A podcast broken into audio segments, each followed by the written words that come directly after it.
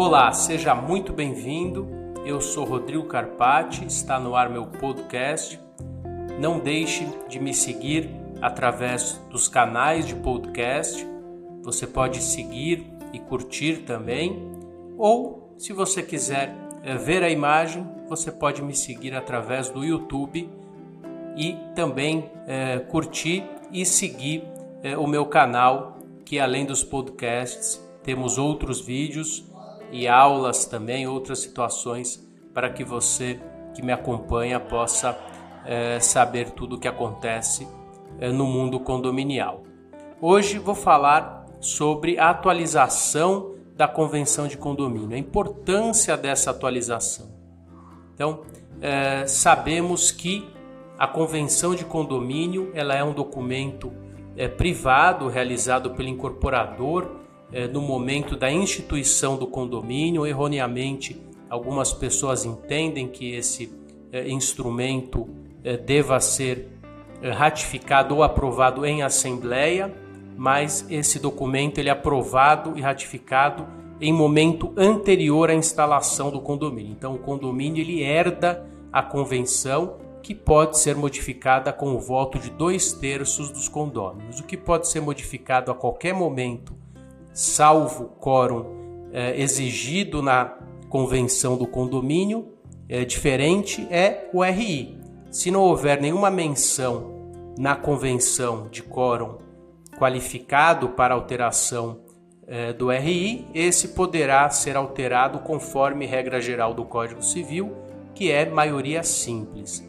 E qual a importância de atualização desse instrumento tão importante que norteia a vida dentro do condomínio? Então, a importância desse instrumento de atualizar é, primeiro, em qualquer momento, a qualquer momento, adequar com a realidade local.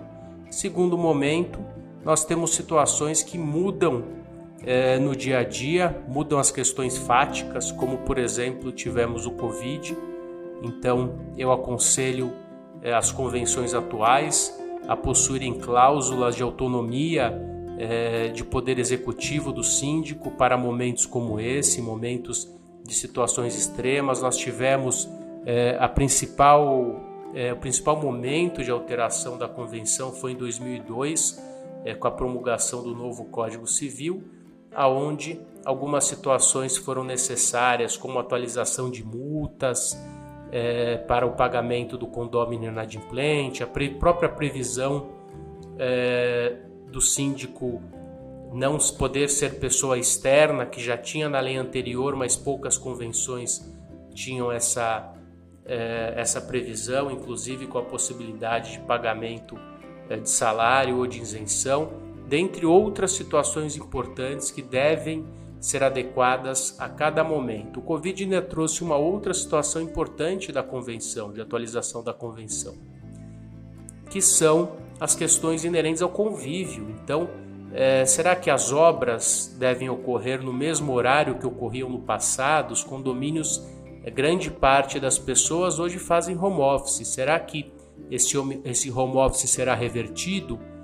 Ou será que de forma permanente as pessoas é, vão é, trabalhar em home office? Então, independente de que formato é, será adequado daqui para frente, é importante que a convenção tenha autonomia para regular essas relações, independente da alteração constante do seu instrumento, uma vez que a gente sabe que é difícil.